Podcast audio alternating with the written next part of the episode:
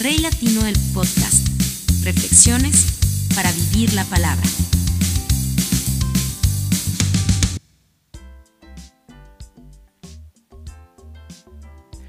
Hola, ¿qué tal amigos del podcast? Un abrazo muy especial ahí donde estás, que el Señor te bendiga y gracias por estar con nosotros. Gracias por estar ahí, gracias por verme, por hacer parte de esta familia y por compartir los mensajes, por darle like y porque este año lo estamos iniciando y ya estás ahí, esperando el mensaje, esperando la palabra, esperando eso que de parte de Dios tenemos para ti a través de Rey Latino del podcast. Yo soy Rey Tapias, el Rey Latino, y lo único que deseo es que el Señor te bendiga abundantemente a través de esta palabra y todo lo que hagas en tu vida, en tus sueños, en tus proyectos, en tu familia, en tu trabajo, en todo lo que tengas que hacer, que el Señor esté ahí en medio de todo, haciendo que todo brille, que todo sea eh, bueno y sobre todo que te permita tener la fuerza para continuar en medio de cada circunstancia y tormenta que tenemos que tropezar en la vida.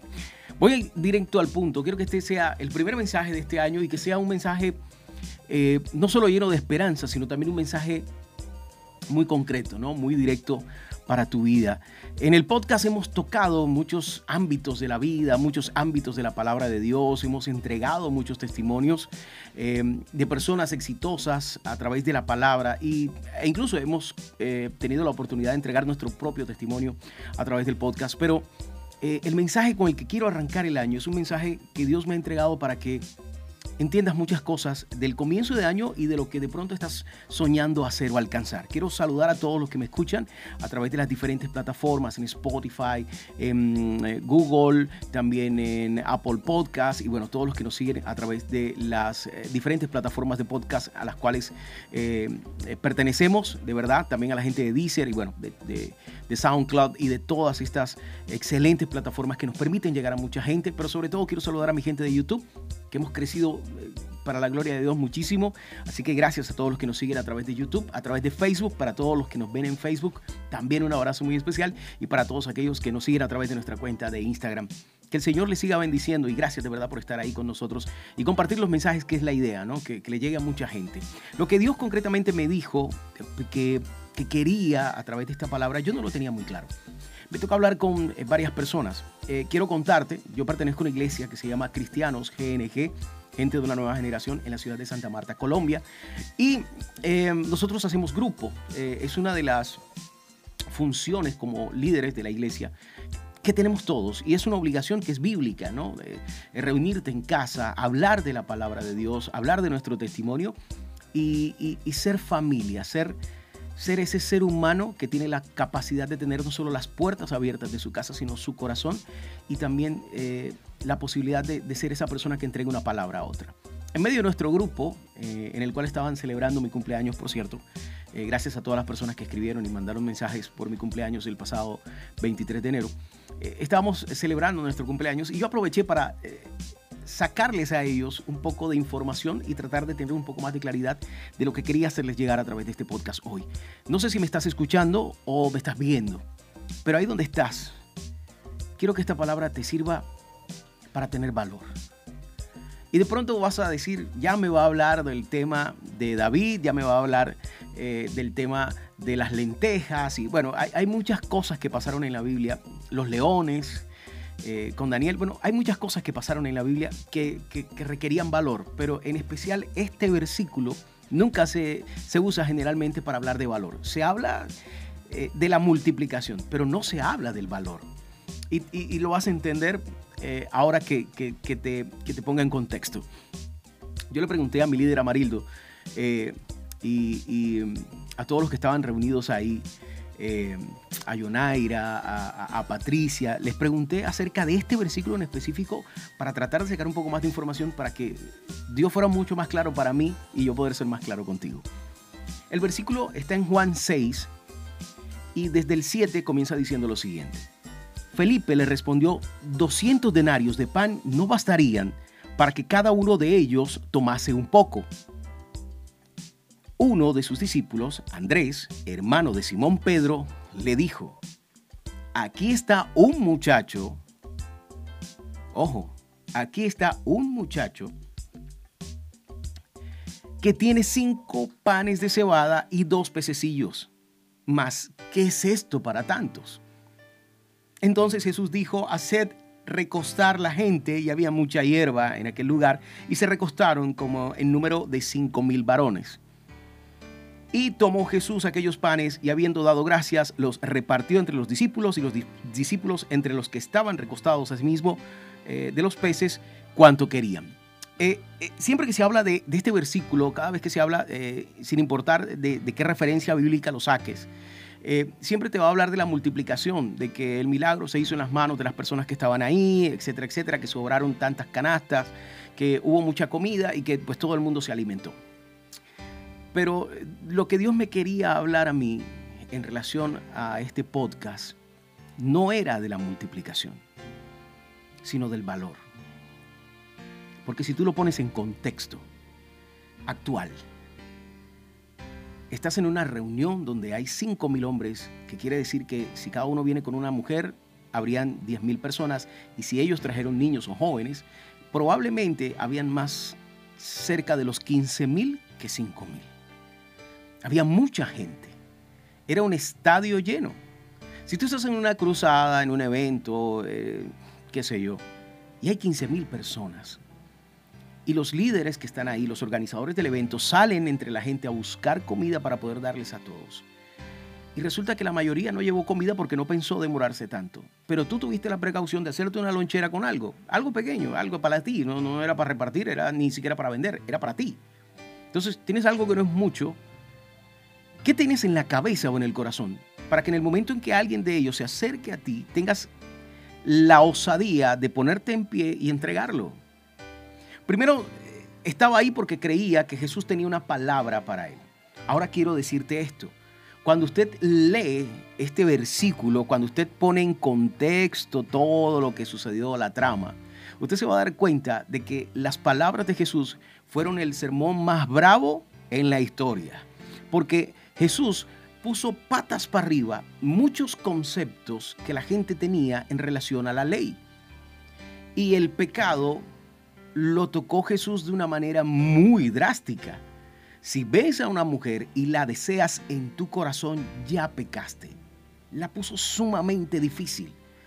A todos los que estaban ahí, no quiero imaginar lo que estaban pensando en el momento en que Jesús tomó la ley y la torció en función de tu santidad, de la santidad del que estaba escuchando. Porque Jesús lo que pretendía era, van a respetar la ley, pero tienen que ir más allá.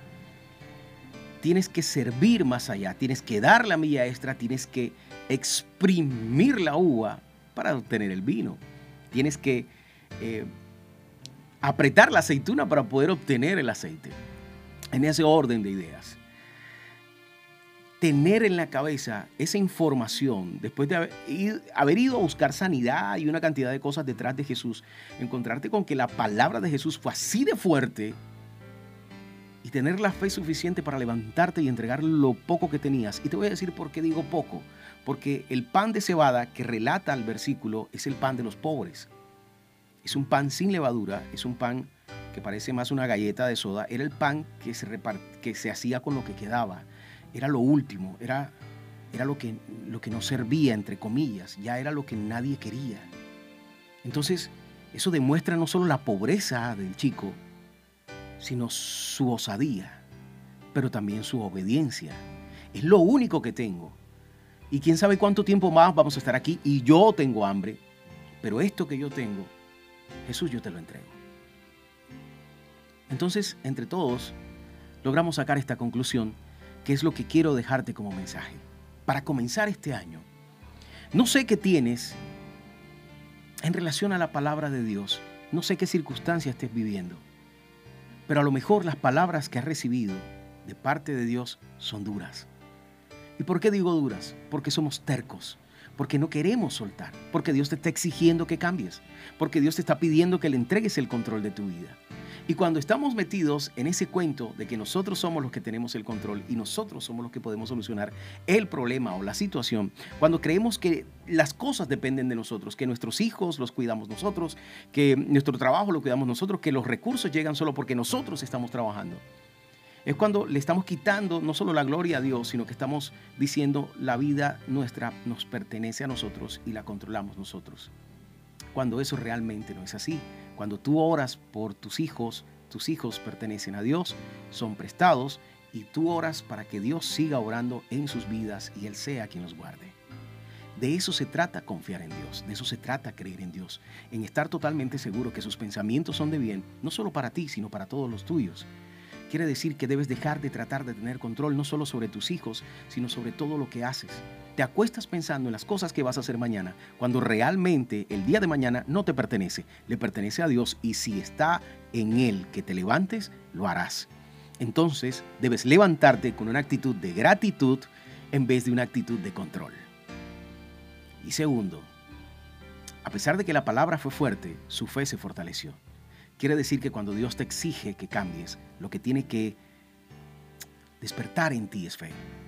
Cuando Dios te habla fuerte, cuando Dios te pide que sueltes cosas, que sueltes personas, que sueltes lugares y le obedeces, lo que está haciendo acrecentar es tu fe. La palabra de Jesús fue dura, pero el joven se llenó de fe. Entendió de qué se trataba el seguir a Jesús y se levantó con osadía.